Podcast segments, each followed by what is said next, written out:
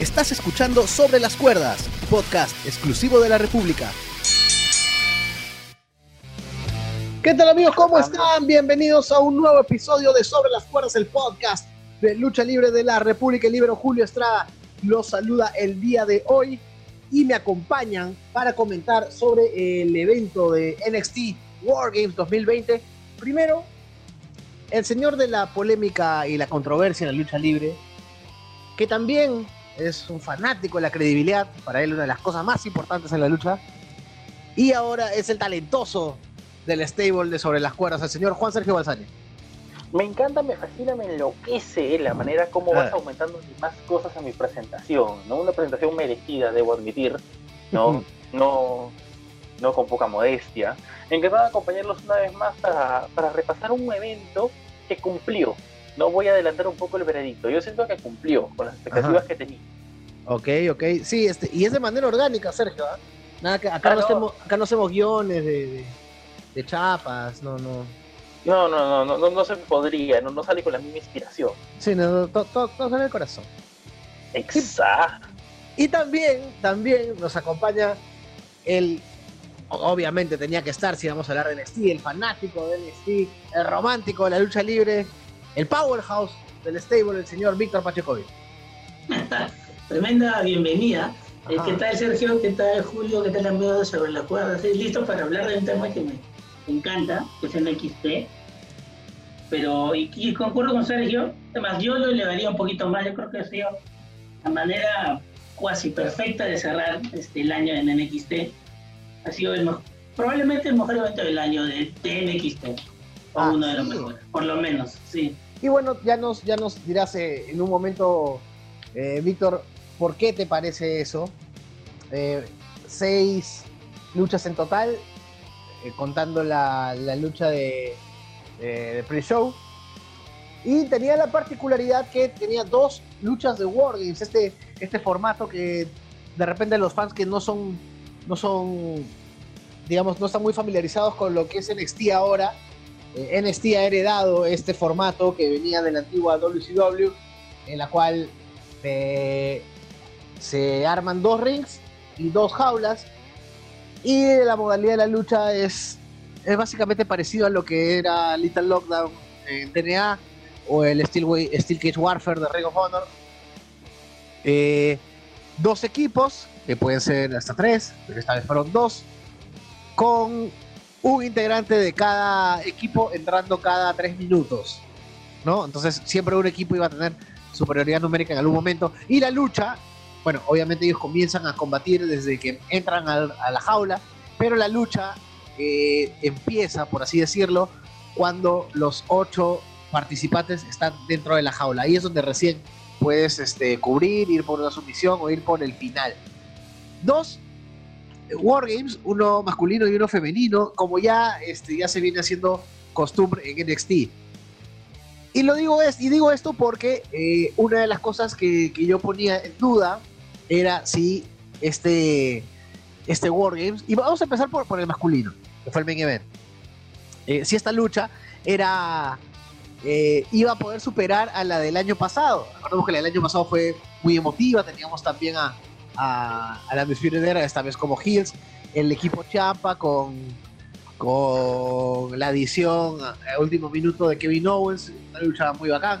Eh, si no me equivoco, un día antes de, la serie Los Sobrevivientes de ese año. Y voy a arrancar con, con Pachekovic. Víctor, para ti, ¿superó o no superó esta lucha eh, a la del año pasado? Sí, sí, con, totalmente fue, más, sí, fue más superlativa.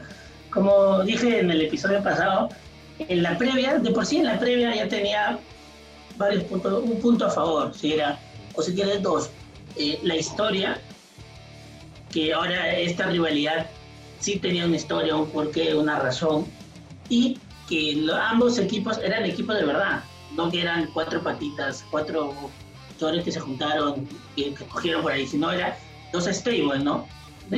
Un estadio que quizás este, recién está comenzando y o quizás ya comenzó y terminó. Y el otro que es este, ¿qué se puede decir de la disputa era, no? pero no, totalmente superó. Y por ese lado, de, por sí, con, con, esa, con esa previa ya le estaba ganando con respecto al año, el año pasado, ¿no? El año pasado. Y el, el me, me, gustó el arranque, me gustó el arranque, pese a que quizás algunos puedan decir que ha sido medio flojo, que medio que estaba muy en el piso eh, Kyle O'Reilly y Pete que pueden tener argumentos, pero a mí me, gustó esa, ese intercambio de, llaves, de, de, técnica, ¿no? Me pareció muy, muy, chévere, me pareció muy, muy, bueno. Ahí poco a poco fueron entrando, y ahí el, el, que el MVP de la noche yo creo que espero este, que todos coincidamos que es este, Pat McAfee, ¿no? Pat McAfee creo que se, se, llevó este, se llevó la estrella porque hizo, porque siendo él, siendo él un, no, no siendo él un luchador profesional, este, ya, ya le demostró, ya le demostró cosas buenas eh, su, lucha con Cole, pero ahora volvió a demostrar, eh, subió un escalón, un escalón más, ¿no? Y hizo pararse los asientos, si me quiere poner así, ¿no? A, este, a, las personas en sus casas, ¿no? Yo creo que yo fallé, yo pensé, pensé y quería que, el, que el que fuese a figurar iba a ser este Pete me equivoqué. Eh, pero era un poco predecible, siendo Pete este, como dijeron en la misma transmisión de NXT, me parece que está en su mejor momento este, atlético, ¿no? Ha sacado cuerpo, está más delgado, pero yo me parece que se lesionó, no, no se lesionó, sino creo que se sintió en una de sus piernas, eso me, dio impresión.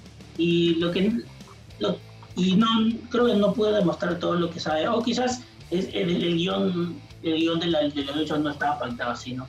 Igual pues, este, el hecho de que el final, de que no, de que no, le, no le cubra a Cole, de que lo cubra Kylie O'Reilly, eh, da para pensar, ¿no? Para pensar bien y para pensar mal, porque eh, uno nos, da muchas aristas, ¿no? Puede ser, este, Adam Cole le puede reclamar este, eh, no, Kyle O'Reilly puede asumir un liderazgo y pueda reclamar esta Cole. Ha sido que ahora Kyle O'Reilly va a ser el líder o la cara de la disputa era, y de repente Adam Cole se puede ir, puede subir al roster principal, uno nunca sabe. Pero me, parece muy bueno porque Kyle O'Reilly, si bien hace un buen equipo con Wayfish, creo que está para más, ¿no? Pero creo que le, puede, le pueden dar una, no sé si en solitario, en la ruta principal o, u otras cosas, pero yo creo que este, pueden jalar el gatillo con él. Y no, fue una, gran, lucha. Y ya lo probaron, ¿ah? Porque Galo Rally ya tiene una, una ya tuvo una oportunidad por el campeonato de, NXT, incluso como main event de, uno de sus eventos, así que no, no sorprendería por ahí. Y claro, lo que tú dices, Pache, va de la mano con lo que decíamos en la previa ya tenemos varios años de Undisputed Era. Eh, los hemos visto de, de Hill, ahora estaban de Face.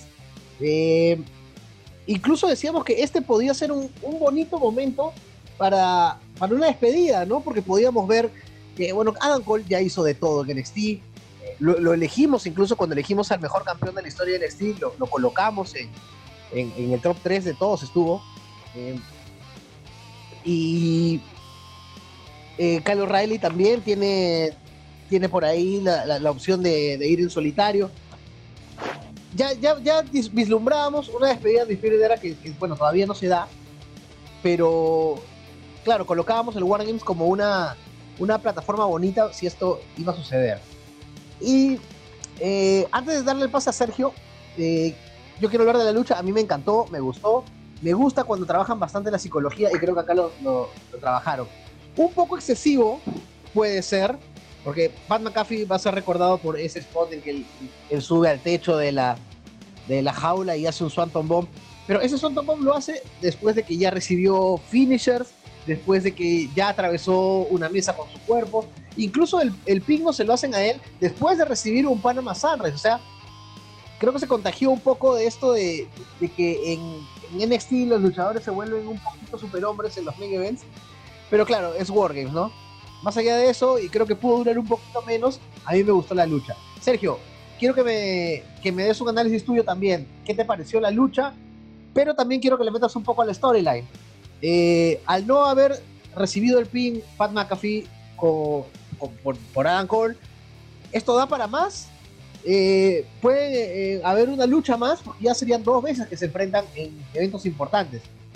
Eh, a, ver, a, ver, la palabra del, señor de la credibilidad. Ajá. Para empezar, debo admitir de que en lo personal esta lucha de Warriors no superó la del año pasado. No, la del año pasado tuvo algunos, algunos golpes emocionales bastante fuertes, como la inclusión de Kevin Owens y el final. No, ese, ese Project Champa desde, desde la cima del, de la jaula fue muy bueno. Sin embargo, eso no significa que haya sido malo, tampoco vamos a ser tan, eh, tan extremistas, no vamos a saltar de lado a lado. Fue muy bueno y sobre todo permite conocer eh, algunas cosas, ¿no? La importancia de un personaje durante la lucha, ¿no? De cualquier lucha. ¿no? Pat McAfee se esperaba eh, que tenga algunos spots, que, que, sepa vender algunos movimientos, que no sea el fuerte en la lucha, pero sea el, que más reciba los golpes, y de hecho esto sucedió. Pero eh, me quedo con un muy buen momento de la lucha, un muy buen momento. Si, no fue un, si bien no fue un spot, fue un, unos minutos memorables cuando empezó a sacar las mesas con los nombres de la Dispute Era y te das cuenta lo importante que es. ¿no? Porque si bien no te aporta en la lucha o te aporta poco, McAfee por ahí te puede, como ya lo dije, ¿no? puede aportar eh, spots, pero nada más. Em, es importante como personaje, ¿no? Lo que despierta en el público y lo que moviliza para la lucha. ¿no? Gracias a él se formó el equipo, eh, gracias a él se, eh, es el, el, encargado de hacer las promos, ¿no? Es, es un podcaster americano, entonces maneja muy bien el micrófono, armó prácticamente la rivalidad él solo y continúa una, una, un pequeño feudo que parecía que había terminado en, con su lucha con Adam Cole. Ahora, yo dudo mucho de que esto sea el fin, precisamente porque a Pat McAfee no le hacen el fin.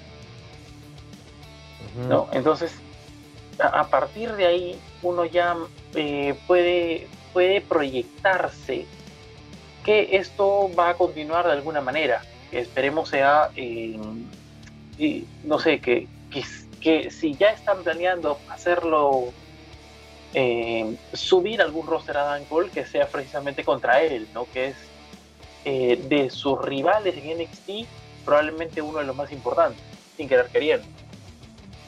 Ajá. Eso, eso, eso lleva a una pregunta que yo tenía en mente para realizarlo, pero antes quiero, eh, quiero encerrar todo lo, lo, de esta lucha. ¿Cumplió aprobado este pache para ti? Sí, sí, totalmente. ¿Para ti, Sergio? Sí. También. Ok. Eh, yo realmente eh, no sé si vaya a continuar el ángulo con, con, Adam Cole. No sé si, si por ahí vendería. Creo, al igual que Sergio, que tal vez Adam Cole está ya preparado para, para un roster principal. Mi pregunta es, y yo voy a adelantar mi respuesta de quedarse Pat McAfee. Ah, ojo, quiero sacarme sombrero con Pat McAfee porque el día lunes, al día siguiente de la, del, evento, él aparece en su podcast con un collarín y evidenciando dolores en el cuerpo. O sea, eh, como lo conversamos este, fuera, fuera del micrófono con Sergio, el tipo se ve comprometido, pues, ¿no? Está, está, está, comprometido con, O sea, le, ha gustado este, este, este ron y yo creo que, va a continuar. Si continuara o regresara en alguno, unas semanas o en algunos programas Pat McAfee y no fuera el ángulo contra, eh, contra Dan Cole, ¿a quién o quién por ahí podría ser un buen rival para Pat McAfee aprovechando su popularidad en Estados Unidos, obviamente? Eh, Pacho, voy a, empezar, voy a empezar contigo. ¿Con quién te gustaría ver a Pat McAfee? Difícil, ¿ah? difícil porque ahora que has tocado ese tema, eh, en NXT hay bastante heal. Hay, o sea, la mayoría, no sé, de, de 10, 7, 6 eran heal, por así, por así decirte, ¿no? Entonces, este, pensar en una, pensar en una, yo había pensado en Johnny Gargano, porque me parece que ya después lo hablaremos de que de cómo le han mejorado bastante a Demian Priest, pero este yo diría, yo diría, yo diría él, ¿no? Yo diría Johnny Gargano porque él, o sea, o sea este Pat McAfee no es un luchador profesional ni todavía tiene que aprender poco a poco. Yo creo que Johnny Gargano sería vital y muy bueno para él. Claro que todo depende de cuál vaya a ser su futuro, ¿no? Porque quizás solo vaya a ser contratado para eventos, eventos de PPB, ¿no? O, o quizás tiempo completo, uno nunca sabe. Pero eh, ahorita Pat McAfee es Hill, entonces Hill con Hill creo como que no va. Entonces eh, yo, lo, yo lo pondría con Kushida. Con Kushida, pero... Sí, porque me parece que eh, pueden, puede hacer una buena combinación y, y, le, va, le va a dar más credibilidad o, si se quiere poner así, a, a Pat McAfee, ¿no? Por lo que puede levantarlo, puede dar más cosas, ¿no? Me parece que todo depende de cuál sea el, el ángulo, ¿no? que vaya a ser, ¿no? Pero yo creo que entre los dos puede ser. Ajá, y, y, tú has dado eh, en el clavo con, con, algo que me parece importante. Va a depender también de qué quiere hacer Pat McAfee. Si él quiere mantenerse regularmente en el roster, eh, uno bueno sería Johnny Gargano. Tendrían que decidir quién es Hill y quién es Face, ¿no? Porque Johnny Gargano hace, hace mejorar automáticamente a cualquiera que, que se enfrente con él. Sergio, para ti, Ah, sin importar los nombres, ¿eh? el luchador que se enfrenta a Pat McAfee, si es que decide continuar, no debe ser un high flyer. ¿Por qué? Porque no es tan no es, no es tan ágil, por más de que pueda hacer algunos moonsaults, no, no es un luchador eh, que entre en un frenesí de movimientos, que mm, no sé, que, que lance golpes, que, saltos, urincarranas, etcétera, sino que es un luchador que se planta más, por así decirlo, ¿no? Siguiendo un poco la, la tendencia de estos jugadores de fútbol americano cuando debutan en lucha libre, ¿no? Es muy difícil encontrar un high flyer, más, más que todo son, son powerhouse, ¿no? Incluyendo a nuestro dios Moco McMichael. Y eh, eso podría... sí, malísimo, ¿no? Entonces, la única manera de poder asegurar que Pat va a dar un espectáculo bueno como lo ha estado dando, es precisamente con un luchador de características veloces.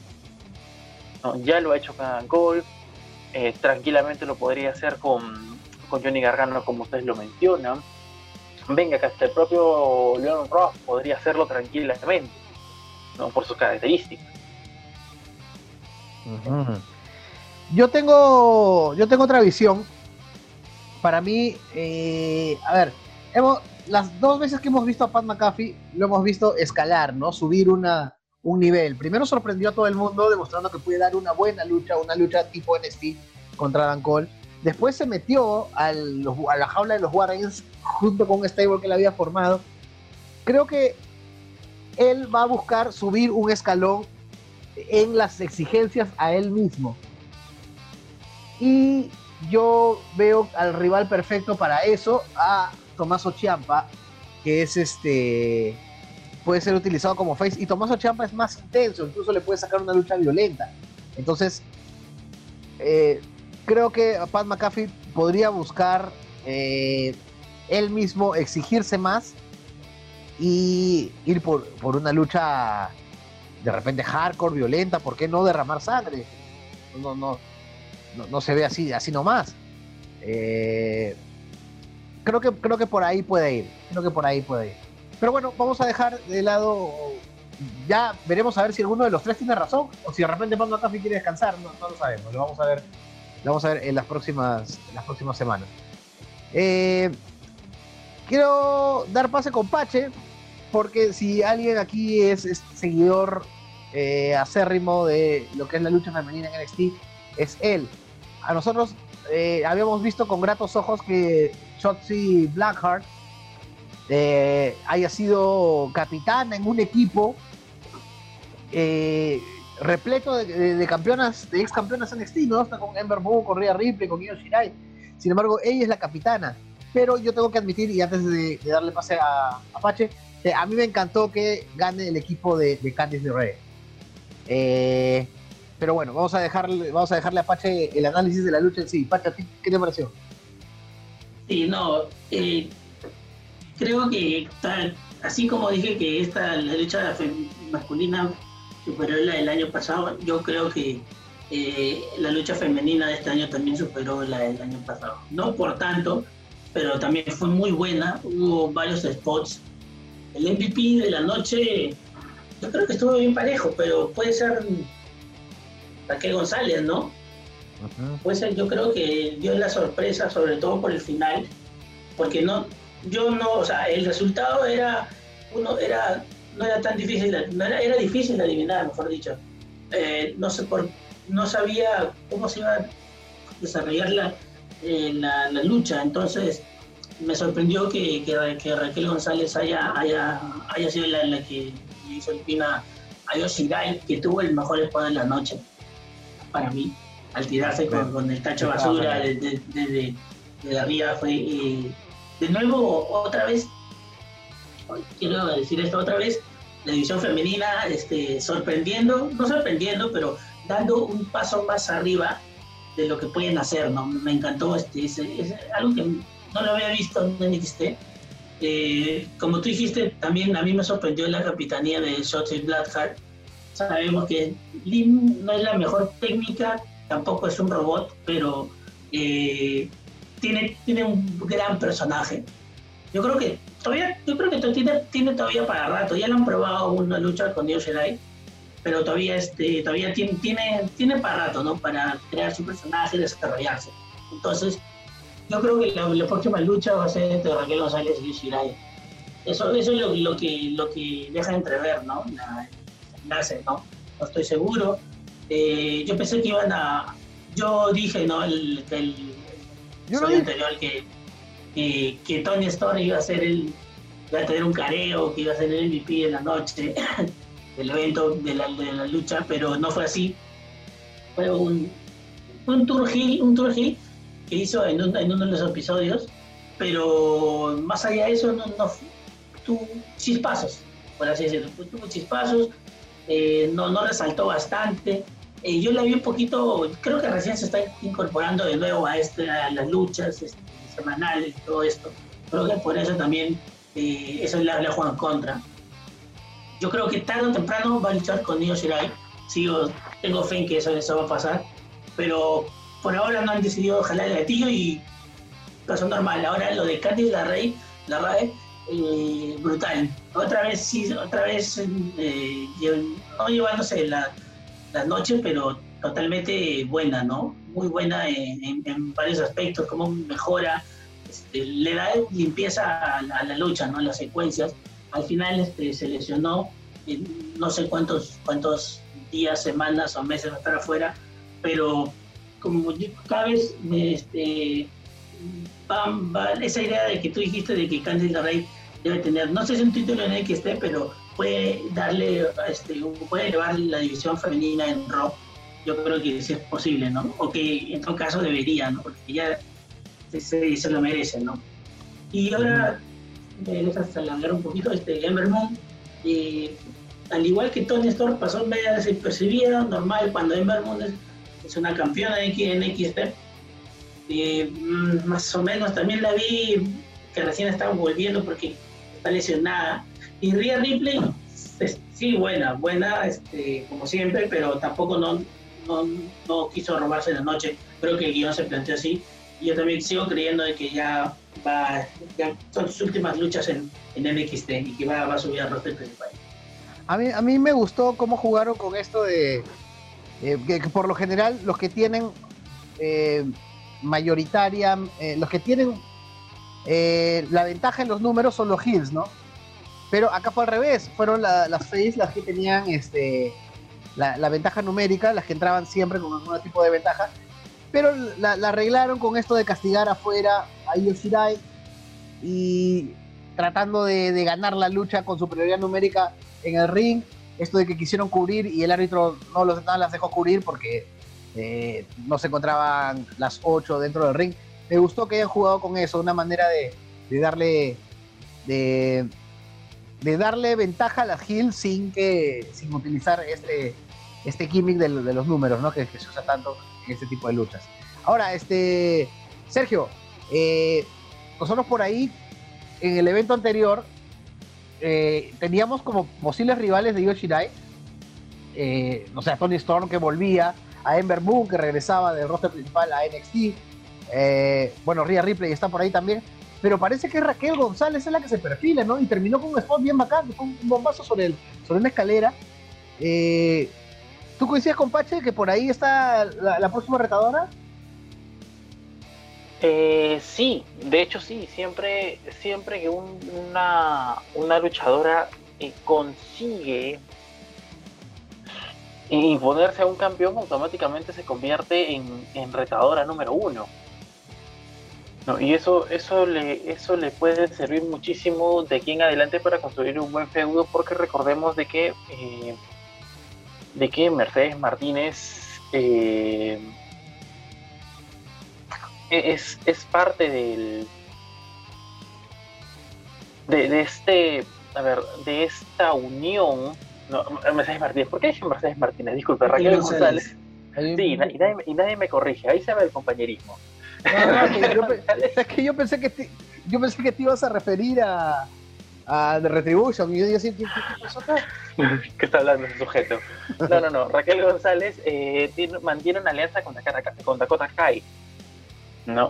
Entonces, eh, eh, le va a permitir que si bien Dakota Kai ya pasó su momento, por así decirlo, eh, eso no significa que no pueda mm, que, no pueda involucrarse en, un futuro feudo, ¿no? Y hacerlo más grande, hacerlo más interesante, porque hasta ahora Io no ha tenido una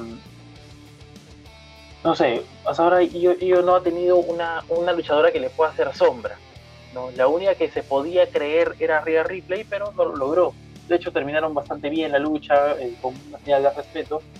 Pero una vez que sucedió esto, uno decía, ¿quién más? ¿no? O sea, ¿quién, quién, quién más puede seguirle de manera de que le podamos creer el reinado de Io? Ya había superado a, Candy, ya había superado a, a Dakota, ¿no? y precisamente allí parecía de que aparecía Tony Storm y aparecía y, aparecía Ember Moon. No, pero ambas han ido desinflando y parece que quieren apostar por eh, por Raquel González. Castillo de nuevo. casi, casi, casi. creo que has estado revisando tus, tus DVDs antiguos de Shimmer. Ya estás con bastante de, Mercedes Martínez. Este, nos hemos extendido bastante en los dos Wargames, obviamente son, son Wargames. Eh, así que vamos a dedicar estos últimos minutos a, las últimas, a las últimas luchas que quedan. A ver, yo voy con la triple amenaza, porque tengo una opinión particular aquí. Eh, cada vez veo mejor a Damien Priest y creo que todo es mérito también de Johnny Gargano. Creo que Leon Ruff, eh, lo que decíamos en la previa, le han dado el título porque le tienen bastante confianza y porque eh, de repente no lo veían con un reinado largo, pero lo veían, querían darle algo.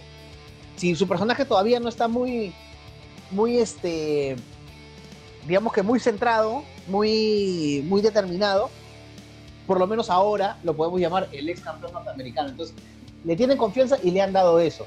Damian Priest me parece que ha mejorado mucho en interpretación, sobre todo se, mostró en el spot en que hace aplicándole el Razor Edge eh, contra, contra estas mamparas que hay en el público, se, vio que, que, estaba arrepentido, como que había, estaba medio conflictuado ahí. Creo que muy bien lo de Damian Priest. Y bueno, de Johnny Gargano, ¿qué más decir, no? Es un luchadorazo y mantuvo el personaje en toda la lucha. Esto del el, el oportunista, el nuevo oportunista por excelencia, le podría decir. Y sorprendente lo de Austin Theory. Eso, eso, es lo que yo puedo decir de esa lucha. Eh, a ver, Pache, Dexter Loomis contra Cameron Grimes eh, en la lucha de en la lucha de, correas. Mm, sí, yo sigo, me sigue, sigo en la incertidumbre con respecto al personaje de Dexter Loomis, ¿no? Eh, al principio sí, yo lo consideraba interesante, pero se ha perdido. Yo creo que esta, esta lucha fue más bien para, para redimir lo, que, lo que pasó en Halloween, en Halloween House, que fue este, horroroso ni, excelente, pero creo que no se podría clasificar como una lucha en sí. Entonces yo creo que fue para, para, para demostrar que terminar, yo creo que para terminar esta rivalidad. Quedó muy claro de que Dexter Lumis eh, se lo come, este, entre comillas, a Cameron Grimes, que tiene un buen personaje, un buen personaje, me gusta, me gusta. Xavier también. Lo único que no me gustó fue que ya se le vio muy llorón a, Cameron Grimes. Demasiado ya. Si bien forma parte de este personaje, pero creo que esta vez eh, demasiado. Pero creo que fue un buen cierre, ¿no? Para este feudo. Espero que haya terminado y que este, ya los dos caminos se separen y ya vayan a otra cosa. Ajá. Sergio, en una línea, Tomaso Champa le ganó a Timothy Thatcher. Un resultado esperado, resultado esperado, pero ojo de que una pierna de Timothy Thatcher que las cámaras no enfocan bien si estuvieron en las cuerdas o no. Y tampoco ha referido mucho respecto a eso. Así de que esto podría continuar tranquilamente. Ajá. Eh, bastante futuro Timothy Thatcher. ¿ah? A, mí me encanta verlo. Creo que eh, hay bastante que explotar de, ese estilo catch antiguo que, que, tiene él y que de verdad muy pocos luchadores tienen. No sé si vamos a coincidir, pero necesito que me digan la mejor lucha de la noche. Pache, tú. Ah, está difícil, pero no, este, la, el Wargames masculino. Wargames, masculino. Para Sergio. Sorprendentemente el Wargame femenino. Wargame femenino. Muy bien, ahí tenemos. Así que yo voy a decidir. Me quedo con la triple amenaza. No, mentira.